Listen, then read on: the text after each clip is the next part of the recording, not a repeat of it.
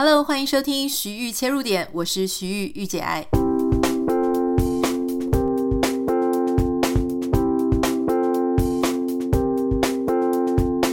啊，今天很开心，我们邀请到一个我自己觉得他是台湾数一数二非常厉害的小说家。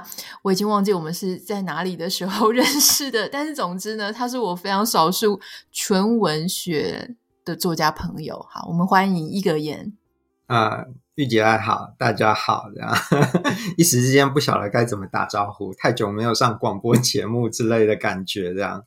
对，哎，我们之前认识是在北京吗？在北京，对，我们在北京认识的，对，嗯，对，那个时候你应该是去参加文学类的演讲。然后我是去参加一个电视的节目访，你是你是去录影的，对对，你也是我少数就是写爱情散文，以及 那时候写爱情散文比较多。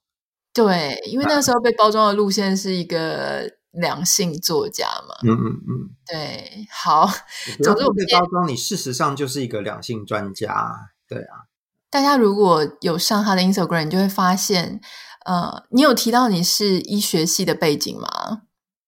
嗯，那我我我这个我要看，呃，就是 有人问我，我就会讲的。好，总之一格言他是医学系的背景，但是他在上面有注明他是一个专业的投资人，已经达到财富自由。为什么一定要加一个已经达到财富自由这件事？诶，我跟你，诶，我我我其实不是很很想解释这件事情，不过的确也有人问起这样，因为有一个朋友问我说，说你你这样讲会让人家以为你想卖课程。对，就是说，就是会公开说自己就是已经财富自由的人，通常都是想当老师卖课程。啊，对，那我觉得很有道理。我我其实也不是不知道这件事情，但是我其实是呃，我其实是因为呃，其实是为了那个交友需求。坦白讲是这样，我知道，因为你有跟我讲过，然后我就慢慢的请你自己解释为什么为什么交友解释呃，为什么对一个作家来讲，他在交友需求上，哎，对不起，我们就偏题，我们待会再再来介绍你非常好看的小说。为什么对一个作家来讲，他在交友的时候，他一定要把他已达财富自由这件事情丢出来，会让人家比较安心，是不是？对对，因为你要顾虑到别人的，就是对作家的想象。那对作家的想象都是很穷，除非你是金庸这样。对，那所以呃，呃，事实上我就就是我在我的收入上面就是一个基本上就是一个八二法则，就是二八法则，就我花了八成的时间在写小说。赚到我两成的钱，这样。我另外会投资做美股投资嘛，就是我另外一个职业就是做美股投资，就是花两成的时间做投资，赚到我八成的钱。对，这也是二八法则。对，我们要 利用今天的节目来跟大家讲说，如果你对一个人他的文采非常的欣赏，也不排斥，也很想要跟他交一个朋友的话，不用担心当作家很穷，他其实是可以养得起一个家，还是养得起你自己。你想要讲的事情是 养得起一个家啦，哦、okay, okay, 你养得起自己怎么够呢？因为你知道有些人讲完之后是说我只养得起我自己，但是你不用担心。嗯、OK，好，今天我们要来谈的事情是一格言最近出了一本小说，然后我非常的有幸哈，我就有先看到了，但是它已经推出了嘛，对不对？对对对，在两岸都已经推出了。哦，OK，好，呃，一格言他其实呢是一个非常厉害的小说家，我不太知道大家有没有看过他的小说，但是当我看完这部小说，我是废寝忘食的看，我为了看他这一本小说呢，基本上我就放弃了我的日更。我本来是想要每天都要去录 podcast，可是你知道，有时候你在看小说的时候，如果真的太精彩，你就放不下来。你就算把小说放下来，你满脑子都是里面的情节，实在也没有办法好好录音。说真的，所以那个时候呢，诶，我就一直到处看完之后，我就逢人就推。那我推荐给我自己出版社总编辑韩松林先生的时候呢，他就跟我说。他就说：“一格言不意外啊，他就是台湾的科技小说、科幻小说第一人哈。所以我觉得有给出版同业有这么高的评价，这是不太容易的一件事。那他最新的一个小说叫做《零度分离》。你一开始翻开这个小说的时候，你会觉得：诶，我我我现在看的是一个小说吗？还是我现在看的是一个报道文学？你会觉得它的形式很特殊，因为你看我们平常在看小说的时候，哈。”我想，像今天的听众朋友应该多多少少我们都有读 小说嘛，只是大家喜欢的小说类型不太一样。你通常看小说的时候，应该一下就进入故事情节，可是这一部小说不太一样。它一开始你会先看到一个呃声明稿，那这个声明稿呢，它会看起来你会觉得说，诶，所以这是一个真实事件改编吗？还是怎么样？可是当你读下去，你发现，诶，它里面的年份很奇怪，它年份已经到二二叉叉年了，就是。西元两千两百多年，也就是这是一个未来世界。好，所以我想要请教一个人哈，我不太喜欢去破梗小说，因为我想要把它讲的让你会想去看，可是不是说你在还没看之前你就已经知道里面在讲什么。那我想要请教一个人，你在建构一个像两千两百多年西元的这个未来世界的时候。那是一个你没有经历过的世界，我们也没有经历过的世界，要怎么样去凭空想象一个未来世界的可能性？对，这这部小说比较，其实就像你刚刚提到的，它是一部报道文学，它是一部假的报道文学，它是一部出版在二二八四年的报道文学书啊，可以这么说。所以它是呃，就是有一位有一位报道文学作者啊，就同时也是深度访谈的记者。那就是未来的深度访谈的记者嘛，他在二二八四年出版了这本书，描述了六个发生于未来的事件。那这六个未来事件大概呃大概都是犯罪事件，对。那所以他去采访那些可能是受害者，可能是采访到了犯，就是那个罪犯本身，罪犯本人。那讲本人可能也有点奇怪，因为有有个有一个犯罪的主角是 AI 这样啊，他的犯罪者是 AI。那我们要怎么？AI 犯罪了之后怎么办呢？那我们要用程式把它关起来啊，就是用写一个程式把它关起来，然后限制它的思维能力。那又照小说中的讲法，就是限制它的那个高，限制它高级运算的能力。这样。好，你刚刚提到说，就是我怎么建构一个完全不同的世界，或者建构一个发生在二二八四年的世界。这个，呃，呃。其实我你你你的问题让我联想到说有两个，就是有两两有两篇名篇呐，哈，就是在在呃在纯文学小说里面算是名篇，都提到盖房子的事情，这样，就盖房子的的事情的这个名那两篇的名篇哈，然后其中一篇是理查叶茨的小说。那叶慈不是我们知道的那个诗人叶慈啊，他是小说家叶慈，他是呃，他大概是跟海明，他他比海明威稍微晚一点的时代的哈。对，然后那个另外一篇是瑞蒙卡佛，也是差不多的时代啊，就是叫做大教堂，就提到盖大教堂的事情的小说。那我觉得其实他们，其实你去看这两部小说非常有趣，他们都把盖房子跟写小说。跟如何建构你的生命，哦，这些这这这这些讲法是彼此隐喻的。那我觉得其实重点重点是说，就是你要你你从人物去开始盖去也可以，你从场景开始盖也可以，你从语言开始盖也可以。就是一一部小说的发生，呃，有时候常常是一个奇怪的触动。那这个奇怪的触动，可能是你看新闻得到的触动，或者是你生活中遇到什么事情得到的触动，或者是你在阅读读其他的小说，或者是读什么呃各式各样的东西的时候，就是你在网网络上面 surfing 的时候得到的触动。那其实重点不是这个触动，重点是你怎么把它盖出来。重点是，而而且还有另外一个，就是我们最近常常看到，就是大家喜欢引用的一句话，就是。因为 Leona Cohen 讲的，他说万物都有裂缝，那是光照进来的地方。嗯，那你可以你去看理查叶茨那那篇小说，他讲盖房子这件事情，他他他其实到结尾的时候有同样的同样呃类似的话在讲。他说，你盖完一栋房子之后，就像写小说一样啊，就你写完一篇小说之后，不要忘记给他开一扇窗。那扇窗会开一扇窗，对，那是光，那是光照进来的地方。嗯、那光照进来的样子，其实不见得是跟你的建筑材质有关，不见得你你你用砖块来盖它，你也可以盖一扇窗。那你你用木材盖它，你也可以完全呃复制一同样的一扇窗，对，同样的位置，同样的形状，但是那光照进来的样子会不太一样。嗯，对。那所以其实其实你去同样你你去看参观一所房子，你你看到的是我的我构筑的情节，但是上但事实上，如果我盖的好的话，你的脑袋里面在转的可能是我那些情节里面，我我那些情节圈围起来的空间。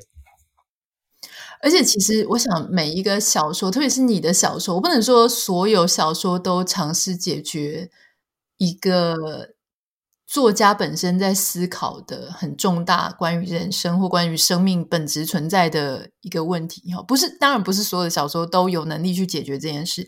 可是，我觉得在看《零度分离》的过程当中，我有感觉到你有非常对人生，对啊。真实对现实对哪一个世界到底是比较更加的重要，或者我们人能不能够选择我们想要存在的世界，或跟谁沟通，跟谁沟通是更加真实这个事情，我感觉你有试图要去处理哈。那我不太知道说是不是你确实是这样，或者是说我们读者能不能够读出这样。那所以说，可是你知道我那时候一边在看这个故事的时候，第一个我会怀疑的事情就是。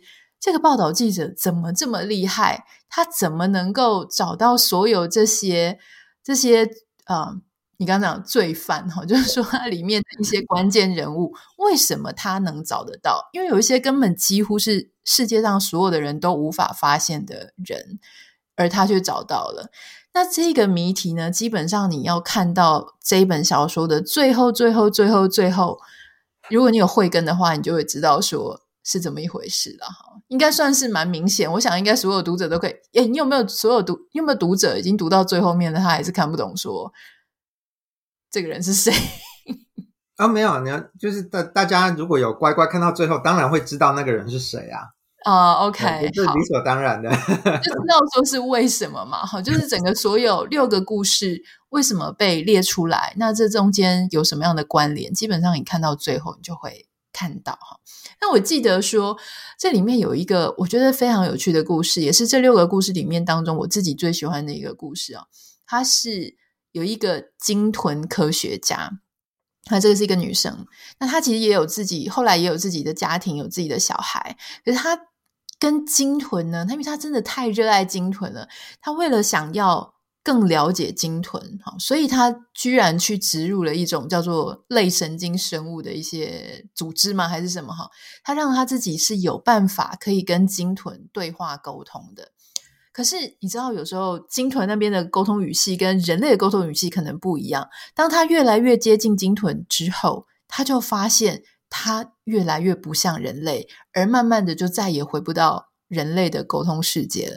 我其实读到这里的时候，我非常非常震撼，因为一开始你会觉得很开心，说：“哦，好，科技进步了，我们可以跟另外一种生物沟通。”可我就没有发现说，当我越依赖另外一个系统、另外一个啊、的环境的时候，生态的时候，我自己可能会回不到原本的我的那个状况。哈，那你当然这本小说当中后面也陆陆续续有出现很多不同形式在讨论。这些事情，包含说虚拟偶像啦，或是用一些虚拟实境去讨论这个类神经生物，它可以操控人的意识哈。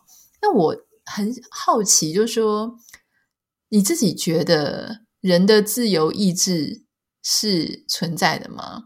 就是说，我记得你跟我，你那时候有问我说，六个故事里面我最喜欢哪一个？我说我最喜欢鲸豚的这一个，嗯、然后你就说哦，因为喜欢不同故事。的人，他代表着你自己本身对什么东西比较容易被触动，对吧？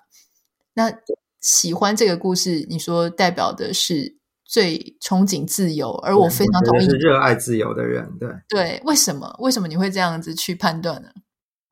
啊，这这，因为这这篇小说其实是一个，嗯，应该可以说是非常广大的小说，就是它主题非常的巨大。就是说，是你，你如果有我，我们现在跟呃，这个我我觉得可以这样讲啊，就是说，嗯、在几十万年前或者是几百万年前的时候，呃，其实人这个世界上有其他的人，呃，其他种人，不只是有我们智人，还有其他种人啊，比如说像尼安德塔人。比比如说像直立人等等的这些我们读过的东西，对。那但是像尼安德塔人后来灭绝了，就是被我们的祖先智人嘛，被我们这一支人所消灭了这样子哦。那呃，就是但是我们的身体里面还依旧存留有百分之四的尼安德塔人的基因啊，就是说它等于是被我们吞并了啦，大致上是消灭，但是少少呃少部分讲是被吞并这样子。然后我因为我为什么讲说喜欢这篇故事啊？这篇故事叫《再说一次我爱你》的的读者是热爱自由的人呢？因为你有你你你希望可以跟别的就是跟别的物种去沟通吗？或者是啊、呃，你会对别的物种有感觉吗？好，我们说，我们像这篇小说里面有另外一个，就是触动，就是当初触动到我的新闻啊，其实是一个鲸豚的，就是虎鲸妈妈的哀悼的故事。那只虎鲸妈妈啊，就是它也是发生在二零一八年，它是真实发生的故事。这只虎鲸妈妈呃生了一个 baby，然后它的 baby 生下之之后立刻就死了。那这时候他就背着这个 baby 呃游了十七天。啊、就是游了一千七百公里，游了十几天了哈，游了漫长的一千七百公里，呃，做背着他的尸体啊，然后做了一个漫长的哀悼行为之后，才放手让他的 baby 的尸体沉入深海。对，所以这等于是一个漫长的哀悼仪式这样子。鲸那个虎鲸也会哀悼，大象也会哀悼。事实上，大象也会哀悼，因为就是大象，甚至我们知道象群是一群一群的人。哎，不是一群一群的象，象群是一群一群的啊、哦。他们甚至会去参加隔壁群的葬礼，就隔壁村的葬礼。隔壁村呢，有个大象妈妈，年高德劭的大象妈妈死了，他们甚至会派人去参加葬礼。所以你可以知道说，这是。做我们作为一个人，我们在宇宙中或者是在地球上的存在，呃，我们有一些独一无二的部分，但是我们也同时有一些是跟其他动物种是共共通的。但是你目前不可能跟一个大象去问他说说，哎，你你为什么去 参加隔壁村大象的葬礼？你不可能这样这样跟他讲。那如果有一天你可以跟他讲呢，你会重新思考人在这个地球上的位置。所以我说它是一个广大的小说，它的主题很巨大，所以呃，它是一个。我我觉得那是一个，你你知道，当你知道你的情感有可能跟你的呃，像我们都养毛小孩都知道，你你你的情感，你觉得你你你觉得你你家里如果有亲人过世了的话，那毛小孩的感觉是怎么样？你现在要请宠物沟通师去问他，这样 有一天如果你植入类神经生物之后，你就不需要请宠物沟通师，你就可以自己跟他说话。所以它是一个就是。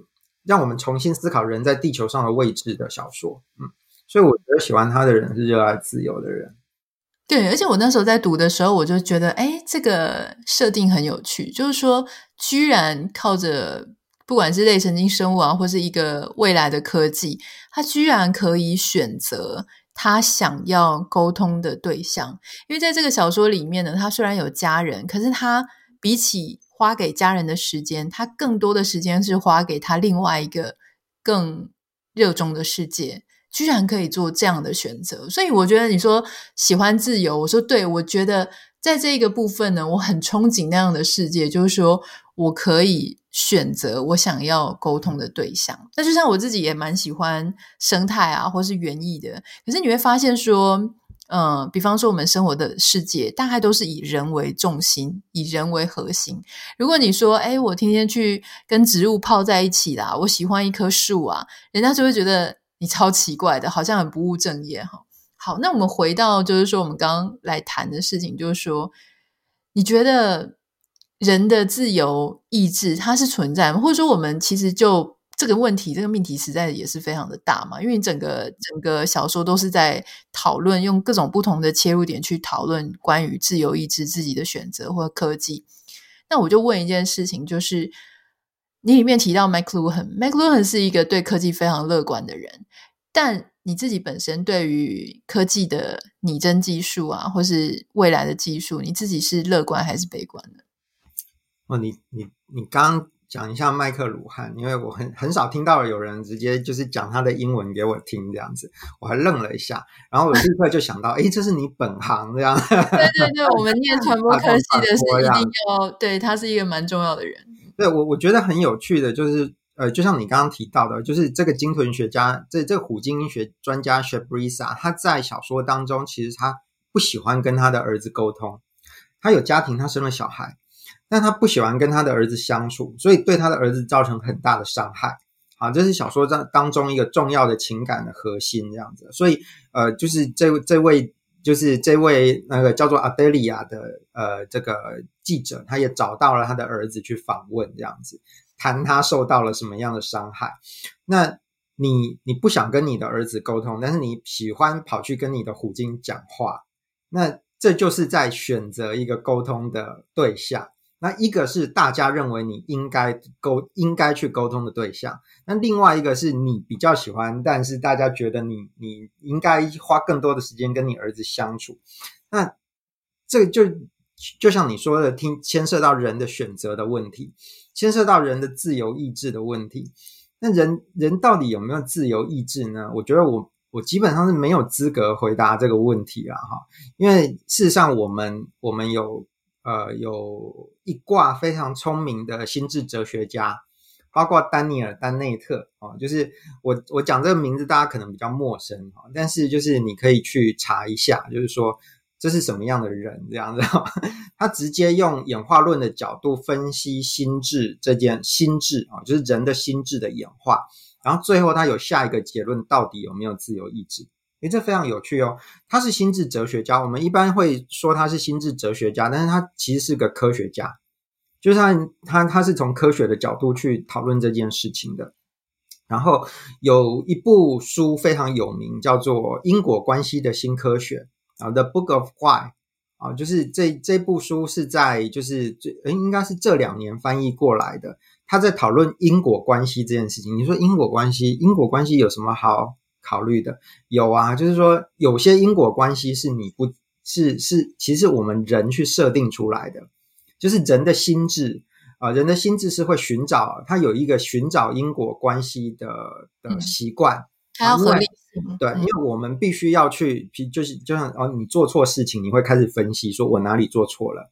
啊，你进行一个专案，你失败了，你会开始分析，说我哪里做错了？这是人类心智的天生设定，因为我们的祖先就是靠这样去分析说，说为什么我早上应该打到那头大象，但是我没有打到它，我们就是这样活下来的。为什么智人可以把尼安德塔人消灭，就是这样来的，因为我们会去分析、寻找因果关系。那这个因果关系，呃，并不一定是真的，有时候是我们心智的设定。啊，有有时候是你你没有明明没有因果关系，但是你心智上面需要一个因果关系，你会觉得比较安心，因为这也是心智的设定，就像我刚刚提到的那样。所以他在分析啊，这本书是《The Book of Why》，它英文的名称就叫《The Book of Why》啊，然后简体版跟中文版的书名不太一样。那它它其实也蛮复杂的，你也呃，就是如果你对逻辑没有那么有兴趣，你也不用特别去看。但是总而言之，就是说他是一个呃电脑科学家，他就是一个研究 AI 的专家写的。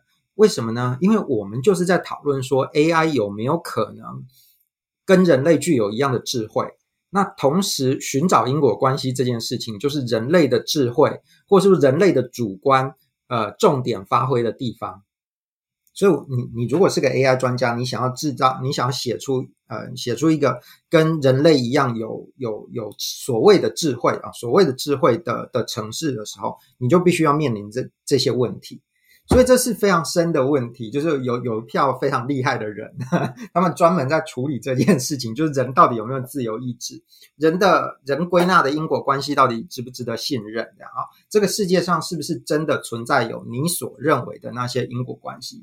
等等之类的哈，这是非常深的问题。嗯、那我们其实交给他们就可以了，我们只需要烦恼的。但是我我的确也是在讨论这个问题，就是我我们我们去我们去去，我们应该说是说是说去讨论这个这个核心跟我们的生活之间的关系就可以了。嗯，你这样让我想起，就我之前在修 AI 的课程的时候啊，那它里面其实是。演算法，那一开始你会觉得说，哦，他推出来推荐给你的东西都不是你要的东西。诶，到现在为止，几年过去了，或是像不管是 Google 翻译啊，或是各种透过 AI 来为你做决定的东西，你会突然发现他好像变聪明很多。那其实他为什么会变聪明很多呢？其实是所有的演算法都是跟优先排序有关，嗯，就是他透过数学，他透过运算的方式去找到你最有可能优先做出来的选择，然后就先推给你看。当你每一次拒绝他的时候呢，他就会学习到说，哦，原来不是这样子，那我再 try，再试试看别的组合。那他。他不怕跟人脑，人人脑是有极限，他是没有极限的，所以他就可以越来越细致的去猜测到说，如果当这个人符合什么样的条件，他以前做过什么样选择的时候，我现在做这个可能性推给他的东西是最有可能达标的。事实上，这就很有可能模拟到一个人，你以为是自由意识，但可能是你自己习惯性。或是你这个人的偏好 preference 这样。对，有可能，但是这这这同样产生一个我们刚刚所提到的问题，就是说，这时候你去问你的演算法说，哎，你你推荐我给这个推荐我这个就是这部影片的逻辑是什么？因果，好，嗯，因果是什么？就是我是不是我判断你这个人喜欢看恐怖片或什么之类的，他不一定回答得出来哦。他可能派出来的，对，到他后面的运对后面的逻辑，那那这就牵涉到我们所所谓的因果，就是刚刚提到的。我觉得我我自己有一个判断啦，我可可以跟大家讲说我的判断，就是说，就是如果从演化的角度来讲的话，我认为自由意志可能是存在的。对，因为他他。所所谓的自由意志，就是说，我们我们我们觉得我们有有一个心智，然后它是随机的，随机的会照呃照各式各样的状况去做判断。对，那我认为可能是存在的。对，因为这牵涉到就是我的小说当中有另外一篇叫做《雾中灯火》，嗯，邪教故事的那一篇，他就有讨论到这个问题。我觉得大家如果说要去测自己有没有自由意志啊，我觉得我还刚刚想到一件事情，就是在一个人生的长轨上，你很可能会一直做类似的决定。可是当某一个特殊事件、很大的伤痛、很大的挫败，或是很大的一个事情发生了之后，你突然决定不要再照以前的方式去做一件事的时候，它或许就是你可以感受到那种。好像自由意志的展现的可能性之一了，我我是这样子在在想这个事情。我我觉得你讲这件事情非常的尖锐，因为有时候会会令我们对看待过去的自己、看待未来的呃方式，整个视野变得不一样。嗯，对，这是很常见的事情。对，啊，那你自己觉得说，像我们都会觉得说，在小说家创作的时候呢，有时候会进入一个心流，或者有时候。特别是像你的题材，它是一个不存在于真实世界，现现在它不存在于当下的世界里。你一定是我猜了哈，就我们作为一个非小说家的人去猜说，是不是当下你已经完全进入到另外一个世界里面？那在创作者，不管是小说家或是艺术家画画的，那个状态也算是某一种另外一种意识的世界里吗？你觉得？嗯，写写小说是非常累的一件事情啊。那到底有多累呢？我觉得我弄个比喻给大家听就知道了。就是说，呃，我们是导演加编剧加演员加美术指导加摄影指导，然后是里面的专业知识顾问呢，因为你还要查一大堆资料。对，基本上就是就是这样。就是你是导演加编剧加演员啊，就是你你有时候演员要出演员要登场了，你要发挥，所以你要。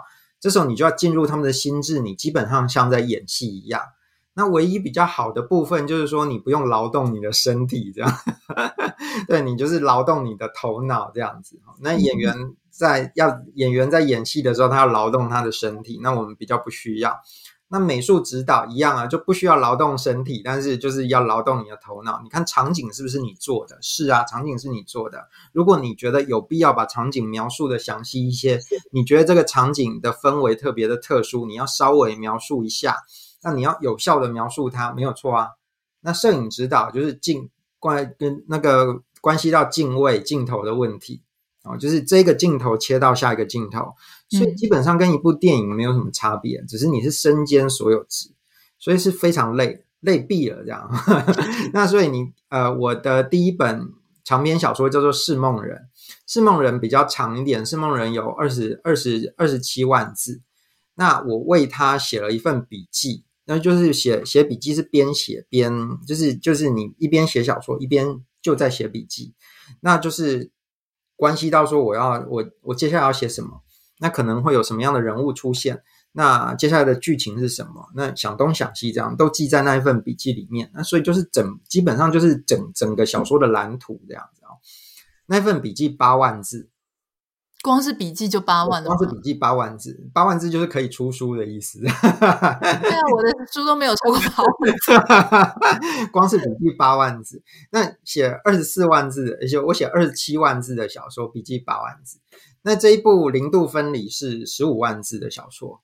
我写了六万字的笔记，对，所以六万字照样可以出书啊，也是可以的。所以我觉得说，你是不是会有一个年表，就是说到底二零多少年或者二二多少年，到底发生了什么事情？是不是会有一个树枝状图？对的，有有对有有年表，有年表，而且年表因为就是你你写了自己会忘记嘛，所以你要回去一直查，对，就这一点非常之累这样子。然后就是像我的第一本小说《是梦人》，因为出已经出比较久了，后面就就是过后后来就有粉丝把那个年表做出来。哇，就是帮你做一本那个关于小说的。对对对，因为我我的年表当然不会公开嘛，这样子。不是你啊，我是说你的小说。对对对，然后就是就有粉丝自己去做出来，这样子非常有趣，这样。嗯，非常累，非常累。对，那所以你说是境外进入另外一种意识之中，完全成立啊，对啊。嗯，你刚刚提到说你的 Instagram 上面有一些有一些说明，是为了要交友的的呃，怎么讲？交友的目标、交友的目的哈。那表示说你现在可能正在一个想要交友或是交友的状态。中寻友的状态中，我还蛮好奇，你要不要跟我们谈一下？就是说，一个小说家他平常的日常生活作息到底是怎么样？我们来判帮你判断一下，说小说家 需要的对象大概住在哪里？这样子吗？我想要知道的事情是，大家可以先看一下，说你自己是不是一个适合跟小说家交往的呃作息或是个性。哎，你说作息吗？其实作其实作息，我我觉得我做作息没有什么特殊的，我就是稍微有点夜猫子。但是很多，但是我们很多文化工作者都是夜猫子。然后我看比我严重的也很多，就是都是写到四五点这样子，对。然后白天在睡觉。那我也没有那么严重，嗯、对。那但是其实这一点跟是不是文化工作者也没有什么直接的关系，也有很多早睡早起的 文化工作者这样。嗯，对。那其实我我觉得这个跟写写小说比较没有关系。那因为像小呃像大家可能比较知道，是因为村上春树他自己有讲他自己的作息，嗯、他就是那种早上很早起来就去跑步，然后他是要利用白天的时候去写小说，然后接下来就做自己的事。那你自己？嗯我很希望像他那那个样子过那么健康的生活，但是我办不到这样子啊，这是我自己还要加油的部分。就是呃，我也会做运动啊，只是说像就是疫情之前还会上健身房，对，那疫情之后就是就是就比较没有上健身房，但是呃，就是我就觉得诶，动作我都学会了，我就买壶铃在家里做这样子，好像成果也还可以，这样就是就是。之因为之前上健身房也没有多认真，所以跟自己在家里做壶铃好像也没有太大的差别。这样，那比较大的，然后自自己煮一些东西，那厨我厨艺也不好，然后我只会煮最简单的东西，所以基本上我就是外食跟呃自己煮混着吃这样。那你说写作吗？写作本身呃，有的人是有有的作家他很需要一些特定的工作场所，那我自己比较没有那种习惯，我是在。在家里，在电脑前面工作也可以，或者是呃搬着笔笔电呃到咖啡馆去也可以。我自己比较常在家里，我比较窄啦。好，那我们在节目的最后的结束之前呢，我们一定要来问一下，请教这个作者本人，就说，如果你今天也听到我们节目，你也看了《零度分离》哈，那这真的很好看，所以非常推荐大家。我真的是逢人就推荐。我我坦白讲，我其实以前没有很喜欢看呃。我觉得这样讲有点不好意思，但我并没有很喜欢看小说，因为我觉得看小说是一个冒险。我不是一个读书很快的人，所以当我花时间看小说，我就会希望它是非常精彩的小说。所以当我常常，你知道，有些小说是那种可能是文艺青年写出来的。那文艺青年里面也有逻辑很好跟逻辑不好的。如果你好死不死遇到一本小说，它前面开场很华丽，结果 后面给你乱七八糟结尾，我是真的会生气的那种人。所以我觉得那个真的太冒险。可这本真的很好看哦，所以真的很推荐大家。最后，我想要请教一个人，你你会期待你的读者怎么样阅读这本书，或是你也可以谈谈说，你这本书有没有最重要的一个命题或是一个思考点？你希望大家一边看或是看完的时候可以想一想。嗯、呃，我觉得是这样，就是呃，我觉得我在写小说的时候很贪心啊，就是我自己在读小说的时候没有像你那么严格这样啊。你觉得我是一个很严格的人？